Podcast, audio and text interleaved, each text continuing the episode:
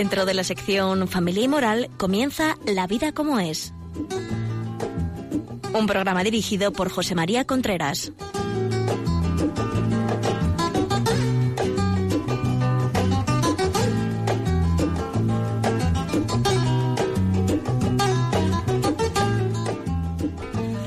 Buenos días amigos, aquí estamos nuevamente en La vida como es, el programa que habla de, por lo que ustedes ya saben, en estos dos últimos años de relaciones de pareja, educación de los hijos, sexualidad, eh, relaciones positivas, relaciones tóxicas, en fin.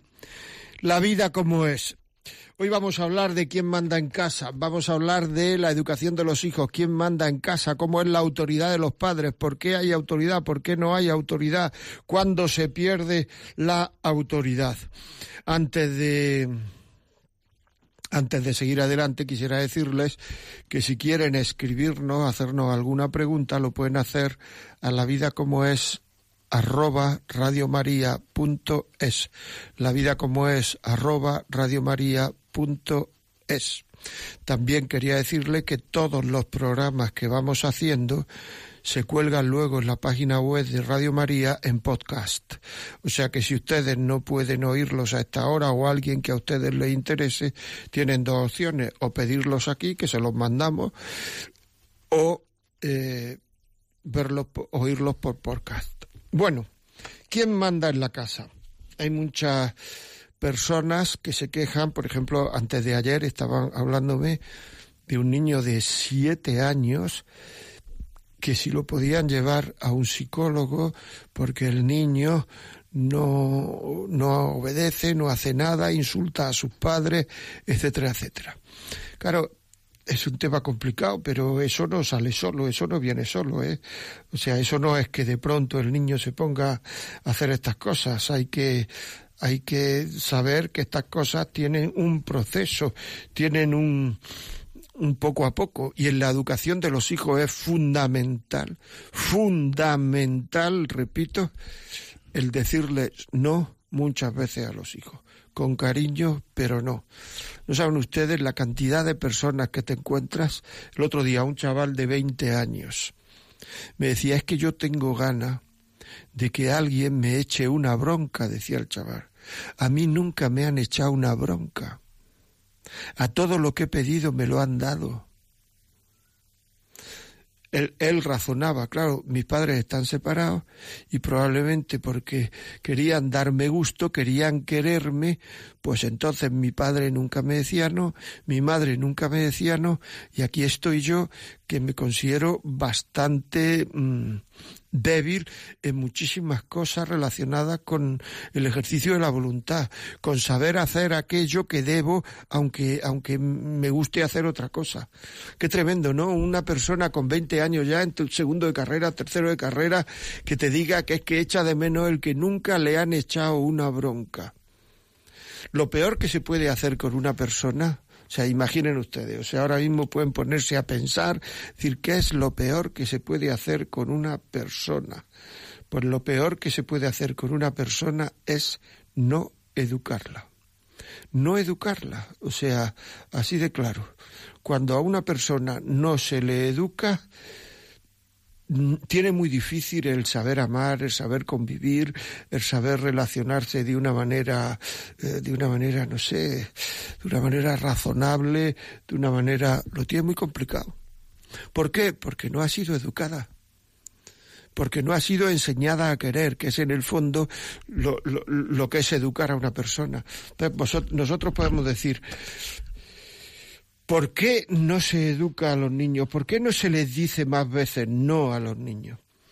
Pues hay mm, muchas razones por las cuales una es esta, es decir, que los padres no viven juntos y nadie quiere eh, que, que, que, ser rechazado porque el niño, el otro, no le dice nunca no y en cambio yo tengo que decirle no y entonces me va a tomar manía a mí, se va a querer ir con el otro, etcétera, etcétera.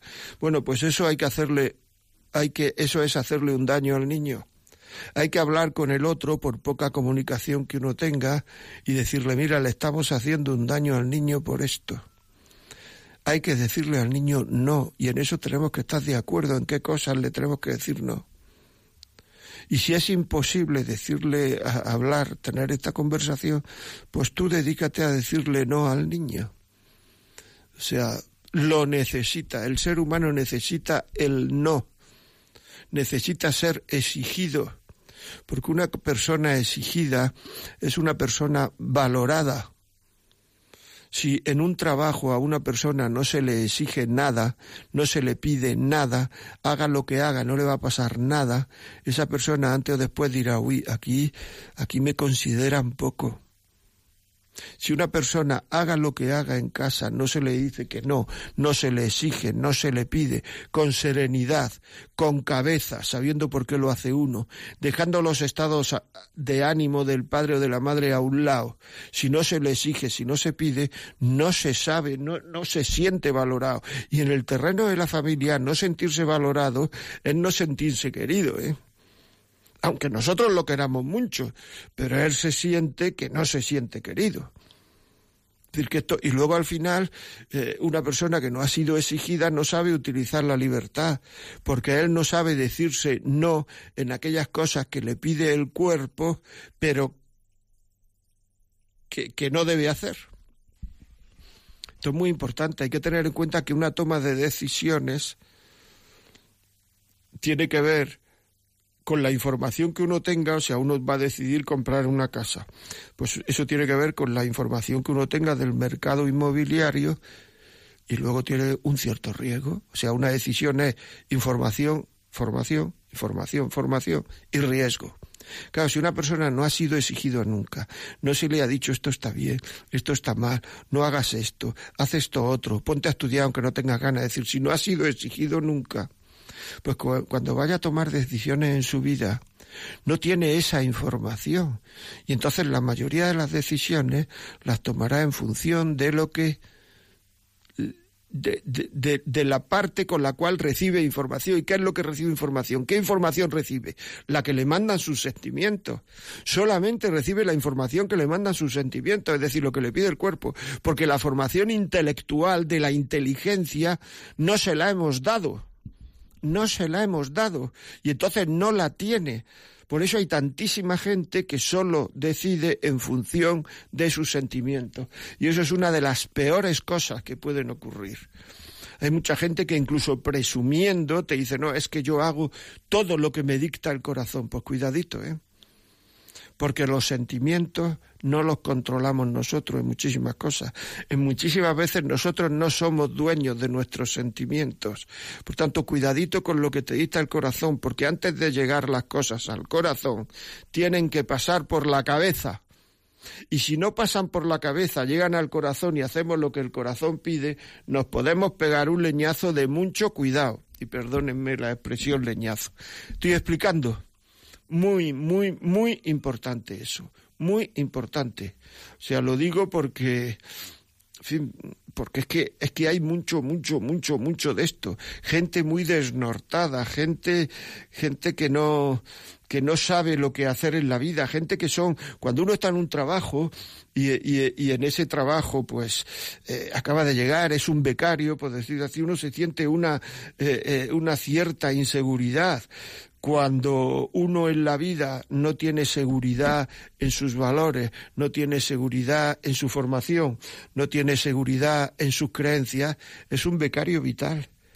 Por eso hay tantos problemas de autoestima, tantos problemas de que la gente no se siente querida, tantos problemas, porque es que es que las agarraderas que tenemos a la vida son muy flojas tenemos que tener en cuenta que muchas veces yo creo que, yo creo que, yo creo que, eso no son creencias, eso son opiniones.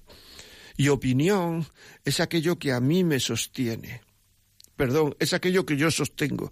Yo sostengo esta opinión, yo sostengo esta otra, yo sostengo esta otra.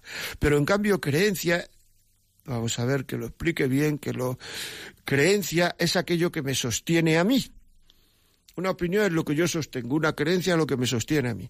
Y cuando las cosas vienen mal dadas, cuando vienen los momentos duros de la vida, entonces lo que viene, lo que se pone de manifiesto son las creencias que uno tiene. Y muchas veces no tiene creencias para afrontar esos momentos. y entonces tiene que huir de alguna forma. El tiempo lo cura todo. No, no, no. Pero es que tú además del tiempo tienes que tener unas... Otra cosa que quita, que tira para arriba la autoridad de los padres, que, la, que hace que no haya autoridad y que mande el niño en casa a los niños, es cuando los padres dudan. Hay muchos estudios sobre la autoridad. Y la duda del mando lleva definitivamente a la desobediencia. Eso está estudiado. Entonces, cuando los padres dudan en lo que exigir, dudan en lo que exigir, los niños se escapan. Y esos niños, si se escapan, serán chavales no educados. Es decir, es un tema muy serio. Por tanto, las cosas que queremos que nuestros hijos se lleven de casa cuando sean mayores, los valores, las virtudes, lo que queramos que nuestros hijos se lleven de casa, tenemos que estar muy, muy de acuerdo los padres en exigirlos los dos. En el momento en que nos vean dudar, echarán a correr. ¿Se entiende? Es decir, es un tema. O sea, esto ahora mismo no hay una gran mm, preocupación por la educación de los hijos. Bien es verdad, no quiero ser pesimista, que esta preocupación va aumentando. Cada vez hay más gente. Hemos pasado de una época en la cual no había ninguna preocupación. La educación permisiva se llamaba. El fundador de la educación permisiva pidió perdón ante la televisión porque se había equivocado o sea, pero a la gente que le habían aplicado esa educación lo habían hecho probablemente unos desgraciados. Es que hay que saberlo, o sea, el ser humano necesita ser exigido. Ahora mismo hay más preocupación por, por mm, en mucha gente, en matrimonios jóvenes sobre todo, en mucho. Probablemente hay gente que me está oyendo y dice, pues yo tengo un hijo, una hija joven y no es que no educan a su hijo. Bueno, bien, o sea, no digo que la preocupación sea total, quiero decir que hay más preocupación, se ve más preocupación, más interés porque hay mucho sufrimiento en el mundo y la gente se da cuenta de que parte de ese sufrimiento es porque los niños no, son, no han sido educados. Muchísimas personas que no saben mantener un matrimonio, que no saben mantener sus amores, que no saben que el amor muchas veces cuesta trabajo y se dedican a mirar alrededor a ver qué es lo que pasa por ahí y en el momento en que alguien le guiña un ojo manda a hacer puñetas, con perdón. Es decir, es que no, es que hay que saber eh, eh, exigirse en los amores, educar es enseñar a amar. no solamente enseñar a amar en el tema matrimonial, sino enseñar a amar el trabajo, enseñar a amar lo que está bien, enseñar a amar a los padres, enseñar a amar la vida, enseñar a amar la naturaleza, enseñar a amar. O sea, que una persona sepa querer, en definitiva sepa querer el bien. Una persona educada es aquella que cuando hace el bien se queda contento y cuando hace el mal se queda fastidiado. Lo que pasa es que muchas veces, a base de hacer las cosas mal, eh, cada vez nos preocupan menos. Eso se llama la ley de los rendimientos decrecientes. Cuando comemos un alimento que nos gusta mucho, pues si lo comemos dos veces, tres veces, cuatro veces, cinco veces, veinte veces, al final decimos, oye, esto ya vamos a cambiarlo, porque cada vez, por decirlo así, gusta menos. Pues igual ocurre. Cuando hacemos las cosas mal, hacemos una vez, dos veces, tres veces, cuatro, quince veces, al final cada vez preocupa menos el hacer las cosas mal. Cada vez preocupa menos.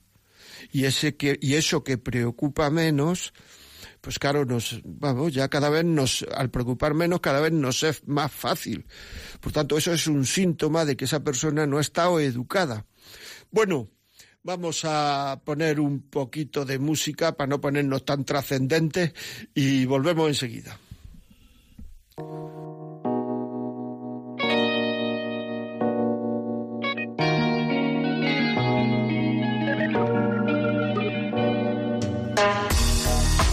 Vive suficiente, le dijo ella independiente. Nunca se vive para siempre y fue entonces urgente. Que no entiende el reflejo, no conoce al oponente. Falta de ternura, compromiso indigente. Volveremos a vernos en cualquier otro continente. ¿Quién me ayuda si no yo a caer por la pendiente? Cuando no queda de mi brota. Y si ya tengo el agua que me da la lluvia, si conozco lo grande que me da el cielo, si ya tengo lo oscuro que me da la noche, si entiendo lo que pasa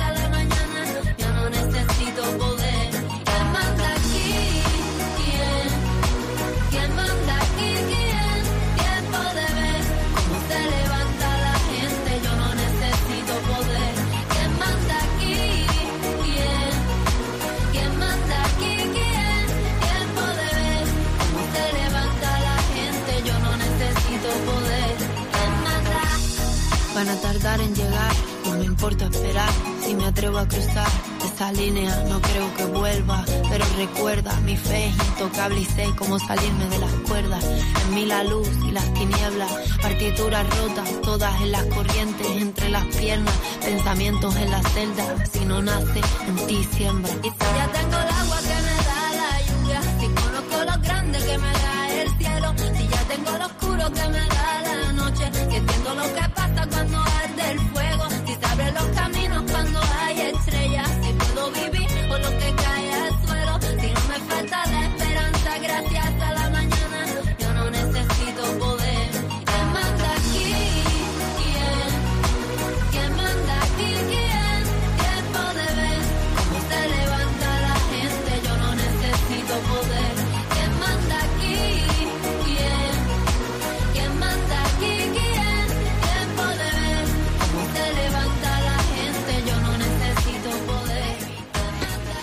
digo, vaya canciones que nos pone nuestra compañera Rocío. O sea, ¿quién manda? ¿Quién manda aquí? Eso es lo que yo digo. De Mala Rodríguez, ¿quién manda aquí? Estamos hablando de quién manda en casa. Es decir, tenemos que tener en cuenta, bueno, antes quería decir que si quieren alguna pregunta, la vida como es, arroba radiomaria.es. La vida como es, arroba radiomaria.es. Entonces, eh, lo que quería decirle es que eh, tenemos que saber que el ser humano tiene como dos mecanismos de, de supervivencia, el instinto de conservación que se llama. Hay un instinto de conservación que tiene que ver con mm, lo físico. O sea, uno va eh, conduciendo un coche y a lo mejor se, se pone un obstáculo delante, no sé, y entonces uno hace un volantazo para salvarse a uno. Y eso no es una cosa consciente, aunque lleve al lado a una persona muy querida, sino eso es para salvarse a uno y, y porque es que así está hecho el hombre. O sea, que decir que no es una cosa pensada ni querida y nada, sino es el instinto de conservación. En la parte espiritual, en la parte psicológica, en la parte personal, no física, el hombre tiene como dos instintos de dos mecanismos de conservación. El instinto de conservación está por la vergüenza y por el sentimiento de culpa. O sea, eh, el hombre, el ser humano, tiene vergüenza cuando hace cosas mal. Y el sentimiento de culpa, cuando hace uno cosas mal, antes o después, tiene sentimiento de culpa. Y ese sentimiento lo tienen todos los habitantes de la, eh, toda la gente que ha vivido en la tierra, de todas las religiones, de todas las razas, de todas las culturas. Va innato con la naturaleza humana. Incluso esa vergüenza está estudiado, yo lo estudié en la carrera biología, eh, eh, que incluso en lo- los tribus donde van desnudos, cuando una persona es mirada con un cierto deseo, le surge esa vergüenza. Es decir, que es- eso, eso, eso, existe en el ser humano. Y, el sentimiento de culpa, por supuesto, es universal. Mucha gente quiere quitar el sentimiento de culpa y para quitar el sentimiento de culpa, pues lo que hace es ir al, a, a lo mejor van al psiquiatra, mire usted que esto no me deja vivir, deme usted unas pastillas para que esté más atontado y así tenga menos sentimiento de culpa. Pero si es que cuando uno es culpable, lo normal es tener sentimiento de culpa. O sea, si uno es culpable y no tiene sentimiento de culpa, pues eso sería anormal. El otro día leí una cosa, yo no soy médico, ni sé ni psicólogo, ni sé si es verdad o no, la leí, me pareció razonable, no sé si es verdad, que decían que los sádicos no tienen sentimiento de culpa. Por eso hacen esas cosas.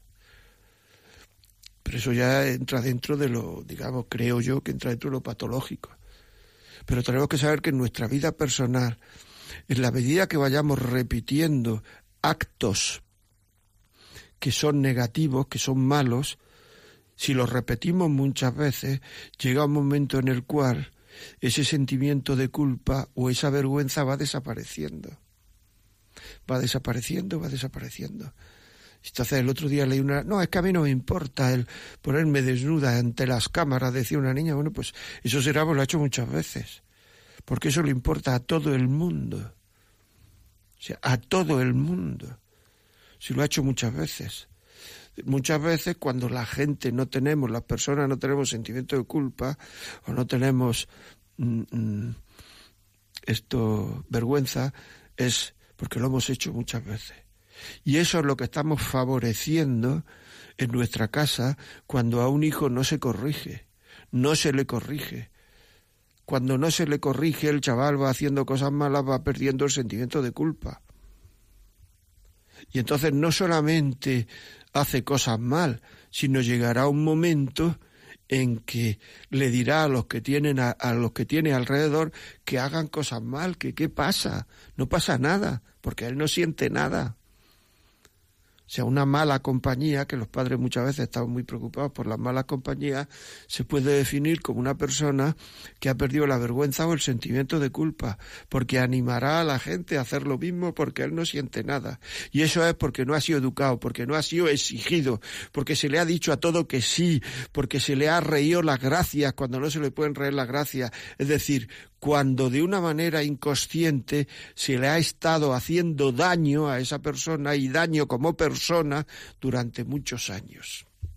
Por tanto, ¿quién manda en casa? ¿Quién manda las normas que hay que vivir en casa? Ojo, ojo, por favor, mucha unión en, en, en, quien pone las normas, los padres, quien sea, que no vean dudar al mando, por decirlo así, porque si no, no vale para nada, no vale para nada que no vean dudar a las personas.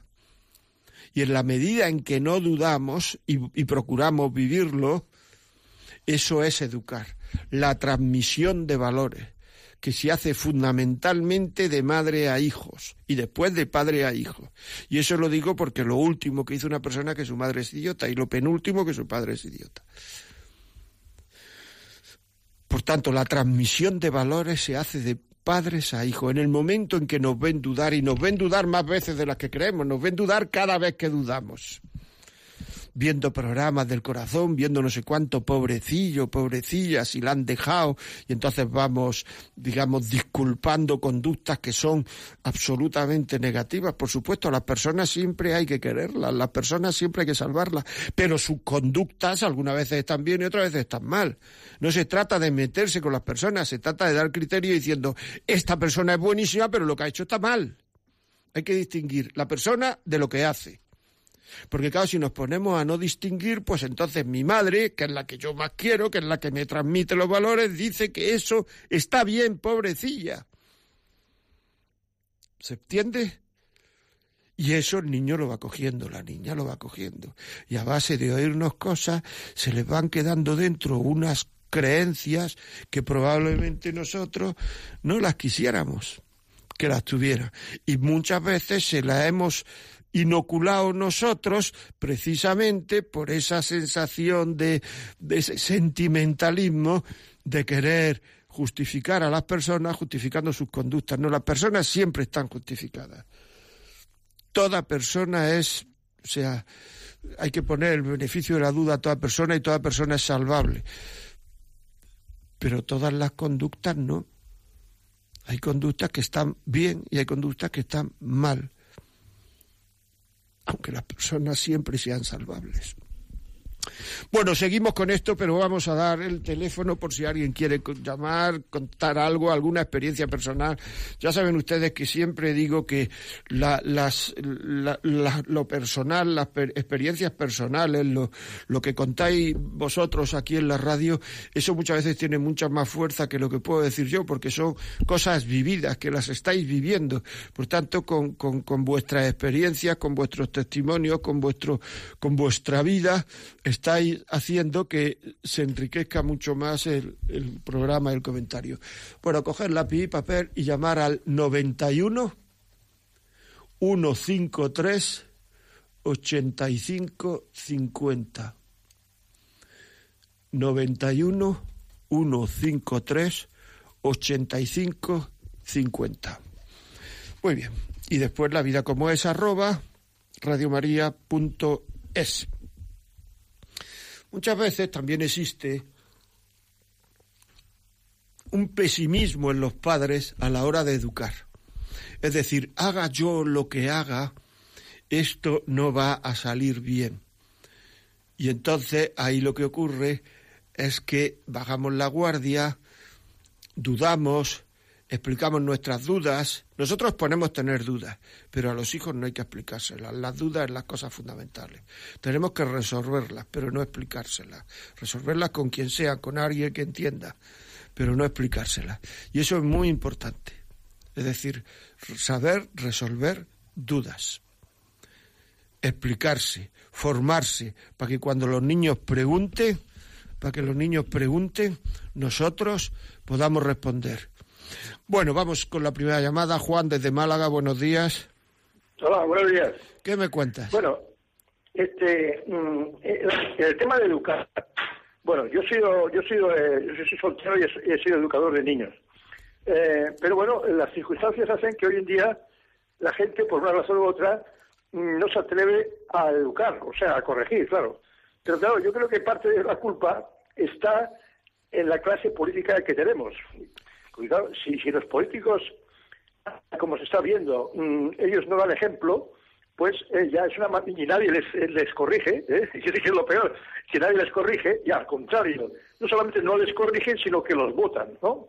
Pero son todos, los cuatro partidos que van a presentar tienen principios antihumanos, anticristianos, son eh, esto homosexualistas, abortistas, y por lo visto nadie dice nada, simplemente los vota y, como, como está bien. Inclusive, pues es la jerarquía de la Iglesia, ahí creo que está fallando gravemente, y no corregir a los partidos cuando gente católica que se acerca a comulgar y nadie les dice nada. Oiga, pues si quiere comulgar, aquí yo lo veo en las primeras comuniones. Yo creo que se, se, se, organizan auténticas eh, colectivos de, ¿cómo se llama? Mm, o sea, como vamos, que como que no sale gracia de Dios. ¿eh? O sea, que decir que, bueno, eso es una manera de, de, no educar. ¿eh? Y yo, hoy en día yo creo que eso repercute en toda la sociedad, en las familias y todo eso. Por lo tanto, ¿cuál es la solución? Pues la solución es que volviésemos a tener partidos políticos que educasen, ¿no? Partidos políticos. Bueno, vamos a ver, eh, Juan, es que nos entra mucha llamada. He entendido perfectamente tu, tu comentario, te lo agradezco. Yo no estoy totalmente de acuerdo. Es decir, a mi hijo no lo educan los políticos, a mi hijo lo educo yo. Y la formación tiene que ser personal. Es decir, yo tengo que ser una persona que tenga criterio, que tenga formación, o yo no tengo que ser una persona que tenga criterio o tenga formación. Y mi formación no tiene por qué estar, eh, digamos, al pairo de la formación que me den los partidos políticos o que no me den los partidos políticos. Yo tengo que tener una preocupación personal por formarme porque quiero mucho a mis hijos y para transmitir a mis hijos esa formación, yo tengo que tener esa formación y los políticos no se tienen que meter en la educación que yo les doy a, a mis hijos.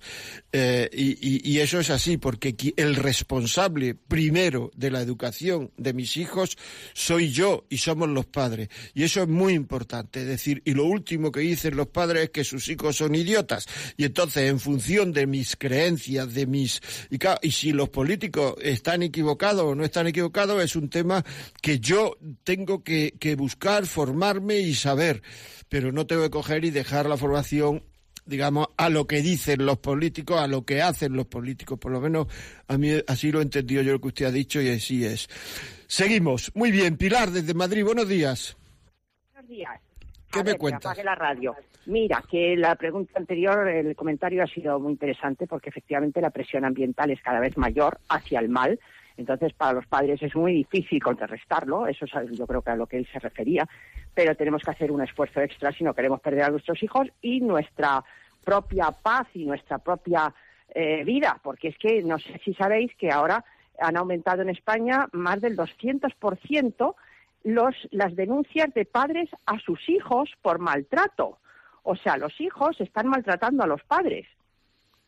Efectivamente, y eso es falta de autoridad desde el principio, falta de principio. Si hubiera habido autoridad, eso no llegaría a ocurrir. O sea, el maltrato de hijos a padres no ocurre de pronto, eh, eh, de la noche a la mañana. No, no, eso lleva a un proceso. Claro, y el boomerang vuelve. O sea, en el pecado está la penitencia. Los padres que no han educado bien a sus hijos ahora están sufriendo las consecuencias porque les están pegando a ellos. Toda esa mala educación les está revirtiendo otra vez.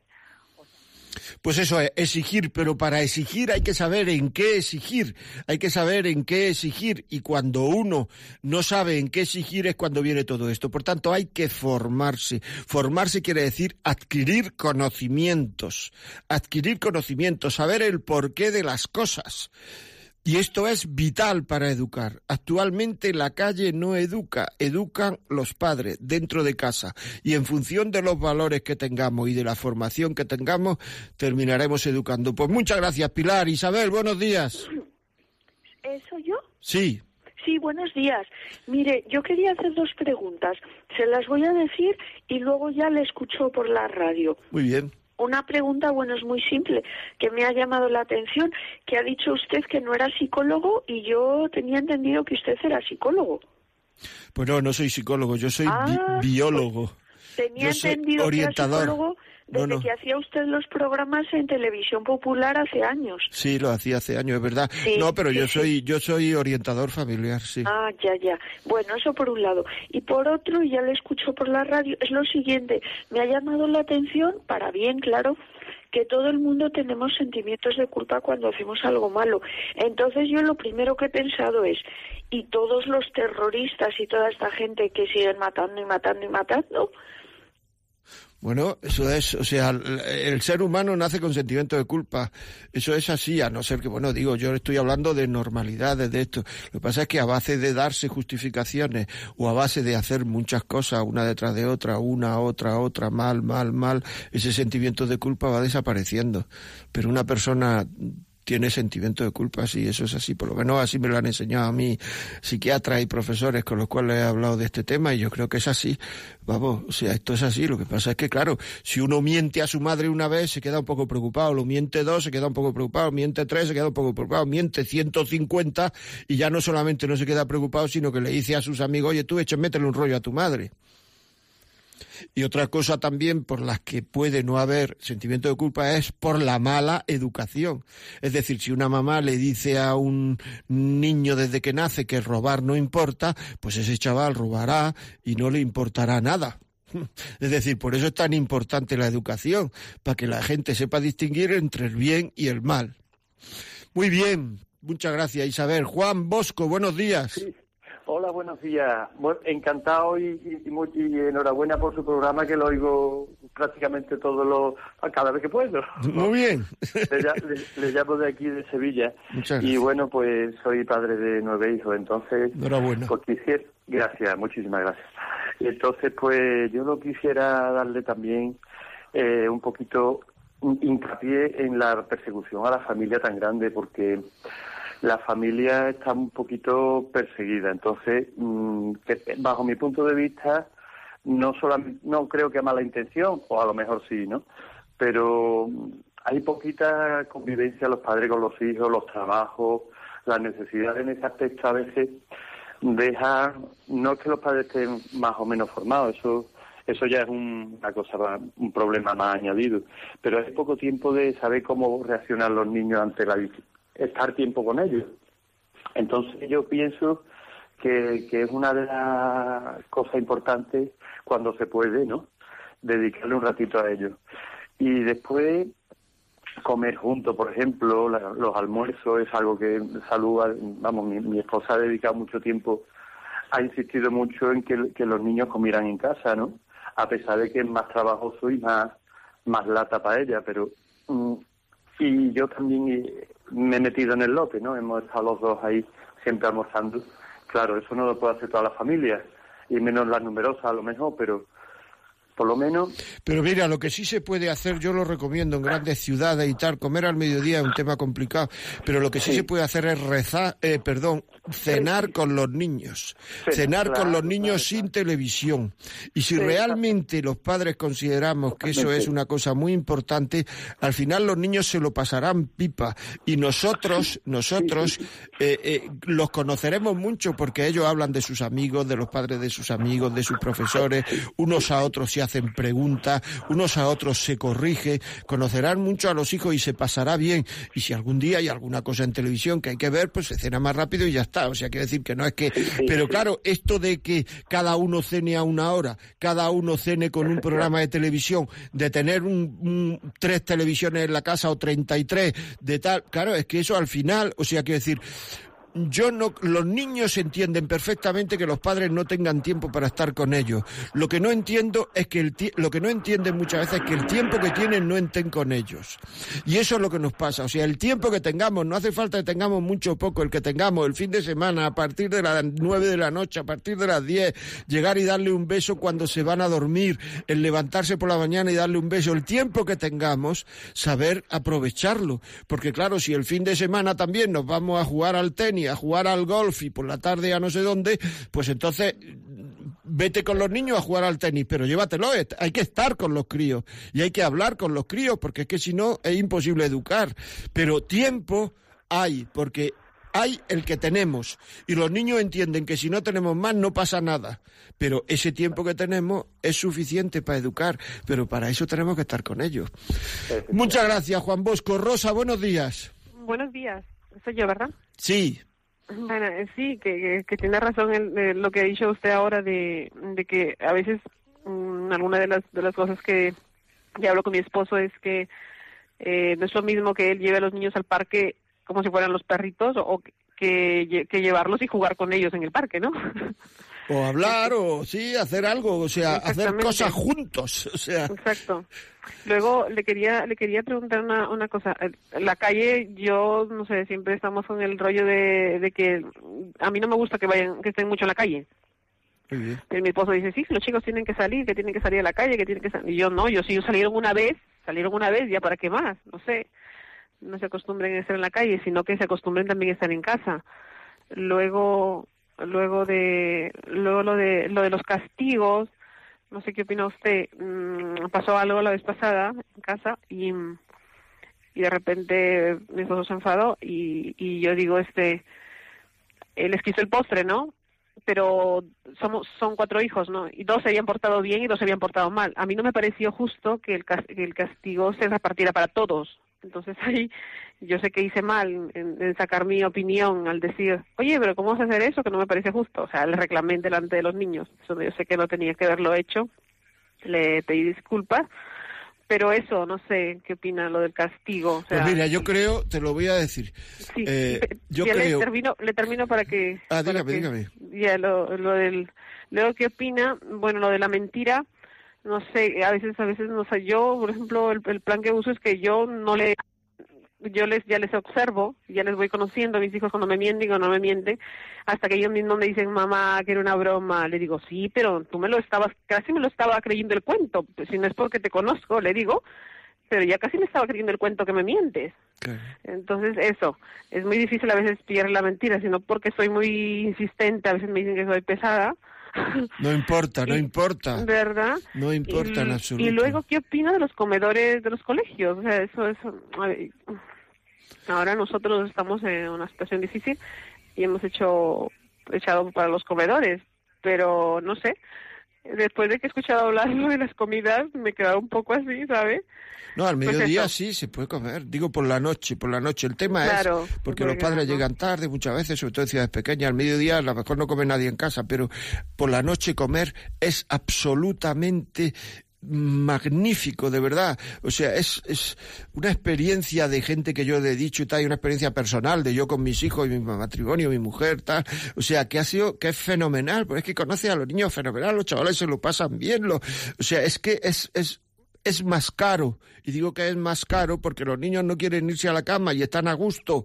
Y entonces, cuando ya no tienen hambre, pues dicen, saca tal, bueno, vamos a sacar un poquito de queso. Y se lo comen todo porque quieren hacer la comida mucho más larga, porque se lo están pasando bien cenar con los hijos, con que a una persona de la que está oyendo se quedase con la idea de cenar con los hijos, este, este programa ya habría servido. Sinceramente lo digo, porque es maravilloso. Lo que está ocurriendo ahora mismo es que muchísima gente no conoce a los hijos. Después, en relación a los castigos, usted dice y tal, si una persona haga lo que haga, no le va a pasar nada, no puede ser educado.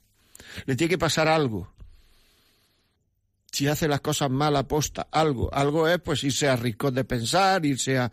Y efectivamente, pues a lo mejor se tiene que ir uno y no todos, eso...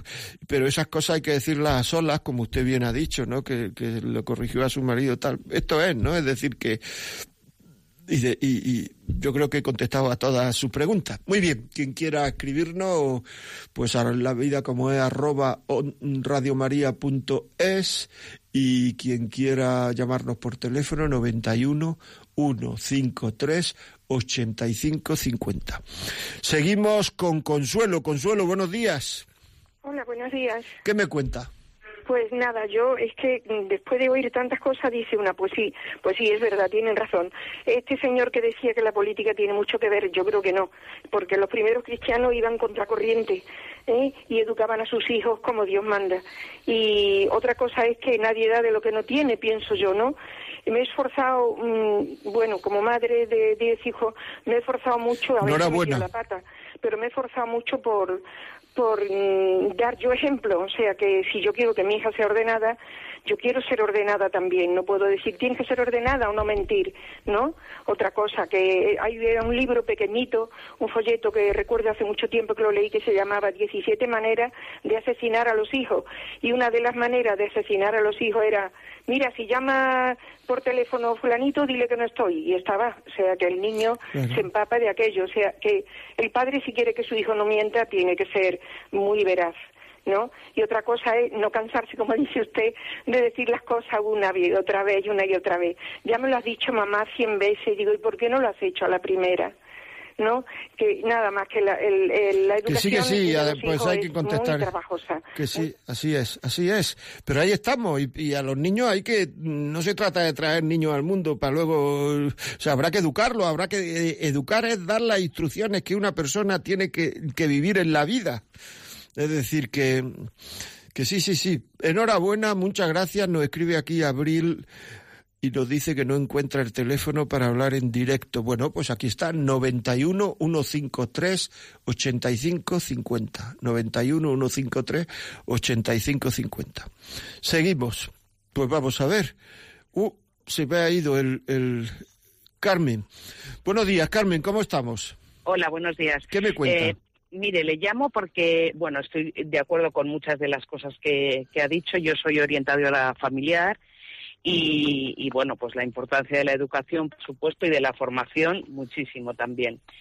Pero creo que hay que tener un poco más de, cuidado.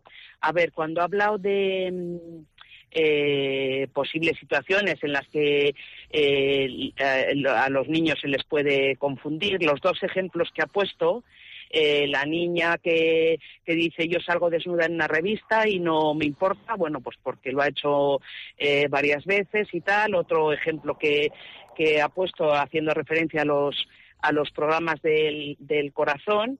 Eh, pobrecita, que se la disculpa, pobrecita, que le han dejado, ¿no? esos dos ejemplos, si lo analiza un poco, no hubieran tenido el mismo impacto si hubieran sido en masculino. ¿Vale? Entonces, eh, no sé, yo creo que ya es hora de que hablemos en, en, plural, ¿vale? No es solo la niña la que sale desnuda en la revista, también hay niños que lo hacen. No es solo la pobrecita la que le abandonan, también les abandonan eh, eh, a ellos. Y, yo creo que hay que tener mucho cuidado con esos términos, porque sobre todo si estamos hablando de personas orientadores, tenemos que ser totalmente imparciales. ¿Vale? Er, era simplemente. Pues nada, muchas gracias. Sí, es así. Lo que pasa es que yo estaba, lleva razón, yo estaba poniendo ejemplos concretos. O sea, leí esta revista, leí esta eh, y, oí esto en televisión y en este caso era como lo he contado. Si hubiera visto otra cosa, si hubiera sido otra persona, pues a lo mejor lo hubiera hecho de otra forma.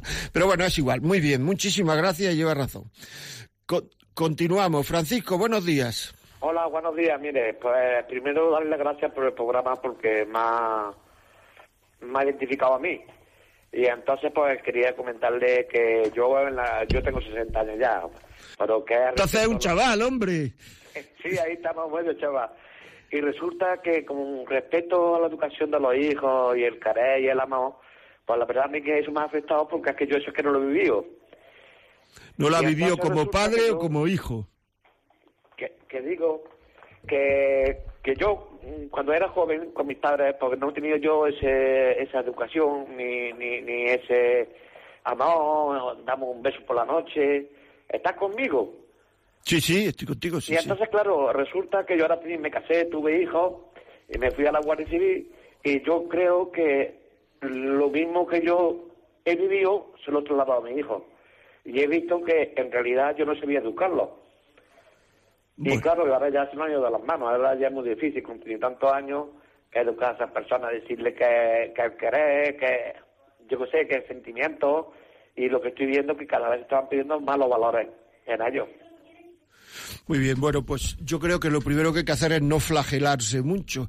Es usted muy valiente con decir esto que está diciendo, porque es así, es, es valiente por decirlo, porque el reconocer lo que uno hace mal es un síntoma de madurez personal pero bueno, si, si, esto ha salido así, como no ha habido mala intención, no hay que flagelarse, sino decir a partir de ahora, en el momento en que yo pueda ser un poquito más cariñoso con los niños, pueda dar un buen consejo, pues lo que sea, lo voy a hacer, y si lo puedo hacer con mis nietos, pues perfecto, y ya está, no, no volverse loco, Francisco.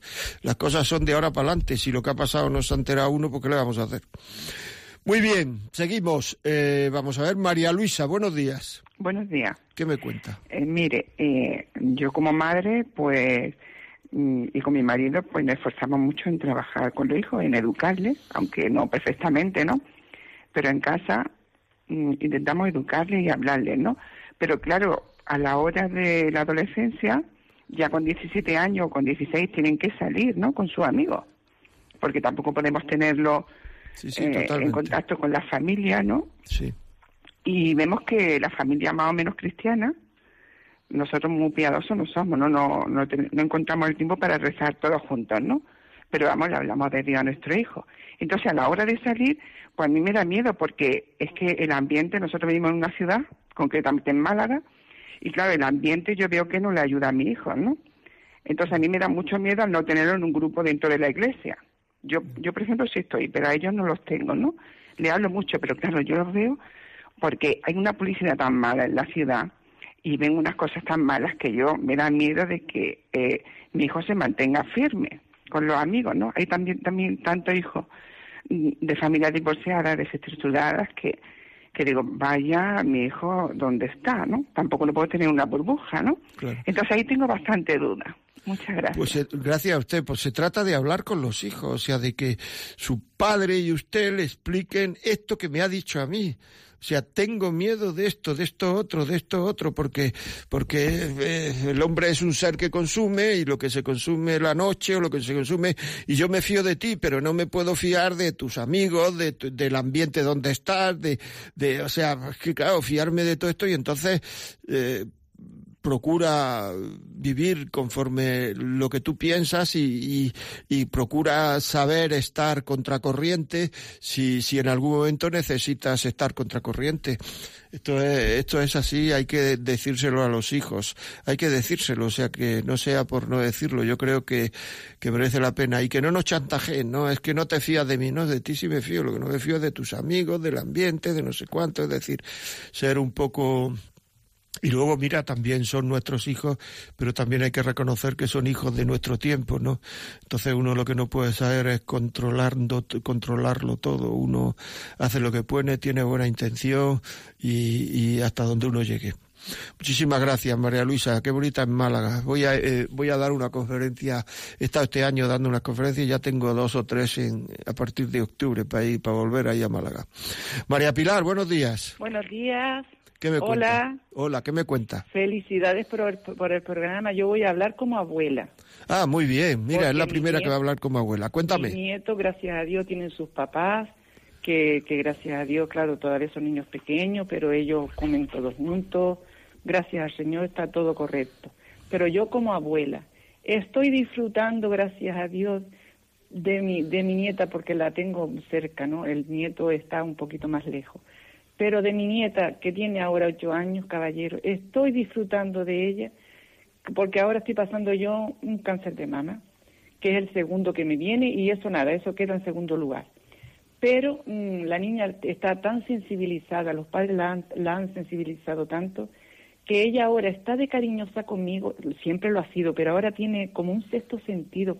La niña como que se ha hecho más adulta y abuela esto y abuela lo otro. Abuela, vamos a hacer un pin y nos sentamos por la tarde.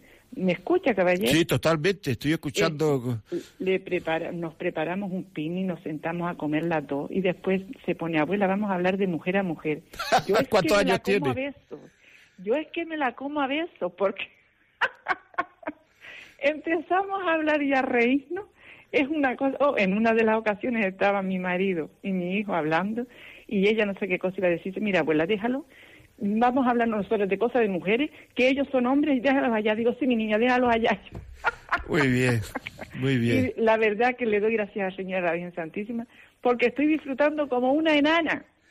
Pues nada, fenomenal. La, la, la felicito por, por disfrutar y es lo que tiene que hacer. O sea, así es, de verdad. Seguimos aquí en La Vida como es, 91 153 85 50. Tenemos aquí otro correo que dice Don José María, muchas felicidades. Es un chorro de agua fresca, el sentido común bien expresado y verbalizado. Me ha encantado lo que ha respondido al primer señor que ha intervenido.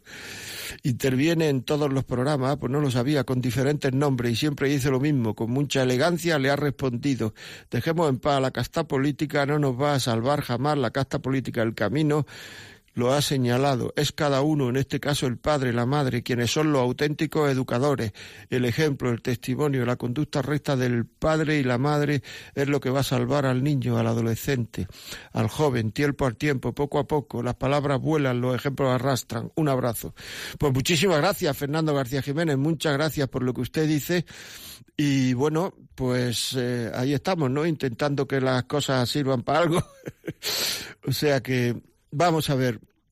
No sabía yo que ese señor llamaba a todos los programas con distinto nombre, no, no tenía ni idea. Pero bueno, ahí estamos. Seguimos. Abril, desde Madrid. Abril, buenos días.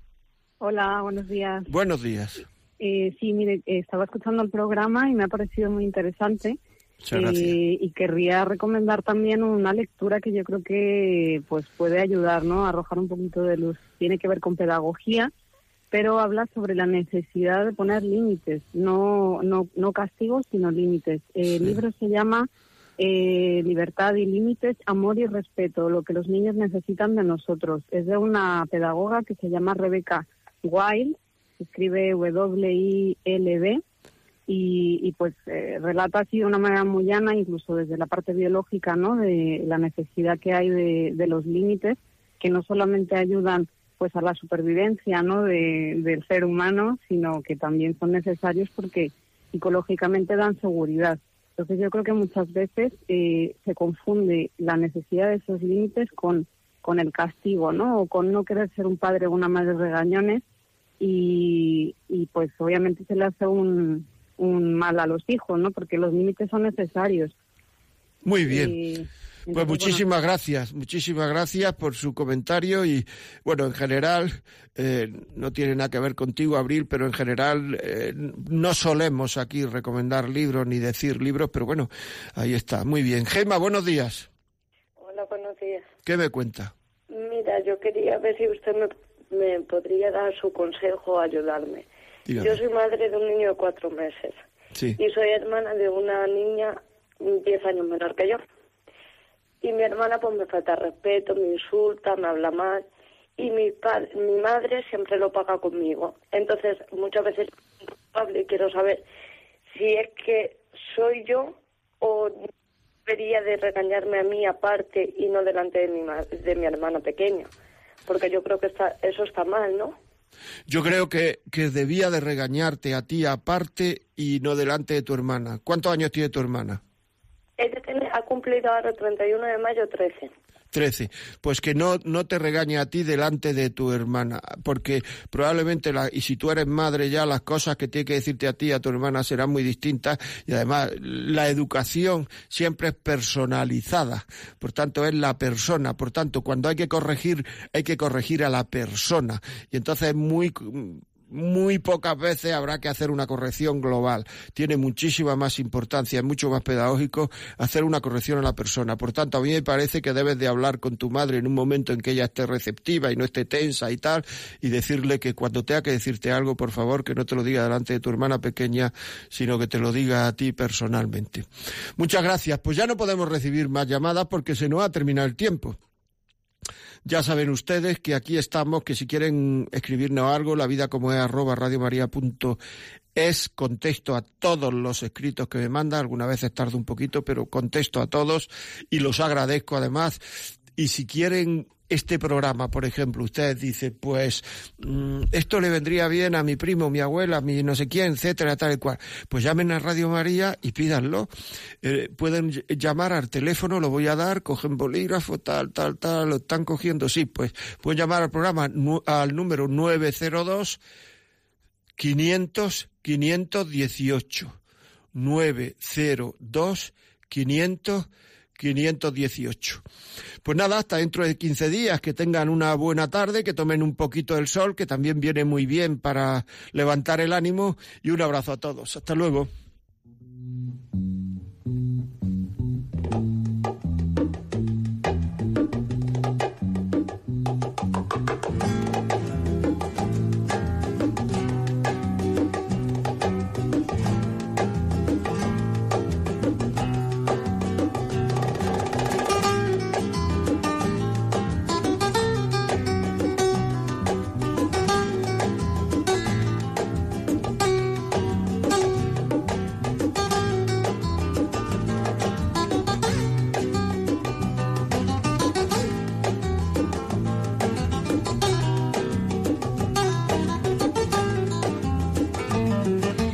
Así finaliza en Radio María La Vida como es, un programa dirigido por José María Contreras.